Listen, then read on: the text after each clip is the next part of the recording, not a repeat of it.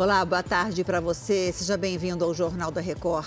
Mais um caso de feminicídio é investigado no Rio de Janeiro, o quarto em quatro dias. E o secretário e braço direito de Fernando Haddad é indicado para a diretoria do Banco Central. Agora, no Jornal da Record.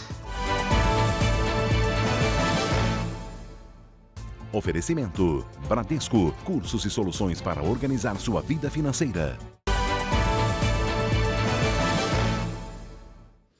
A polícia do Rio investiga mais um caso de feminicídio. Desta vez, a vítima era subtenente do Corpo de Bombeiros. Ela foi encontrada morta no apartamento em que morava, em Bangu.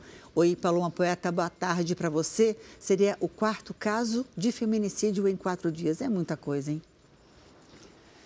É sim, Janine, isso mesmo. Boa tarde a você e a todos que nos acompanham. E dois deles, Janine, na mesma região, em Bangu. Um na sexta-feira e outro nessa madrugada, que ainda precisa ser confirmado se se trata de um feminicídio. A Dayana Brasil Tenório tinha 38 anos e foi encontrada com um tiro no rosto. O principal suspeito do crime é o namorado, o cabo da Polícia Militar Luiz Felipe Perosini.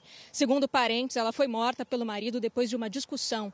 Para a polícia, ele alegou que Dayana pegou a arma funcional dele e atirou nela própria. Foi ele quem chamou a polícia, que agora investiga o caso. Janine. Obrigada, Paloma. A gente já volta a conversar. O economista Gabriel Galípolo deve assumir a direção de política monetária do Banco Central. Essa indicação foi feita pelo ministro da Fazenda, Fernando Haddad. Oi, Mara Mendes, boa tarde para você. Galípolo é o braço direito de Haddad, né? Oi, Janine, boa tarde. Gabriel Galípolo é o atual secretário executivo do Ministério da Fazenda.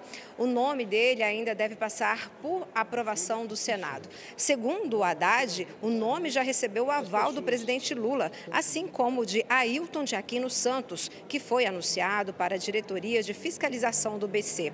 As duas indicações foram feitas hoje em São Paulo. E à noite, Haddad embarca para o Japão, onde participa como convidado da reunião do, G, do G7. É com você, Janine. Obrigada, Mara. Até já. Uma pesquisa revela que 52% dos brasileiros pretendem comprar presente para o Dia das Mães. Isso inclui lojas físicas e compras pela internet. Oi, Emerson Ramos, boa tarde para você. E me fala quanto é que essas pessoas pretendem gastar. Olá, Janine, boa tarde para você. Segundo a pesquisa da Associação Comercial de São Paulo, a grande maioria deve desembolsar entre 50 e 300 reais. Nesse grupo, 41% dos consumidores têm a intenção de gastar mais do que no ano passado. Já 30% dizem que querem economizar.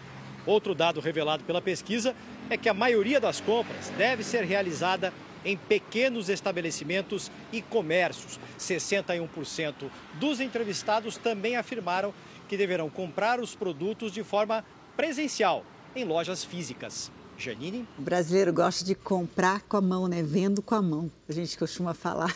Obrigada, Emerson. Até já. Eu volto daqui a pouco com novas informações. Eu espero você.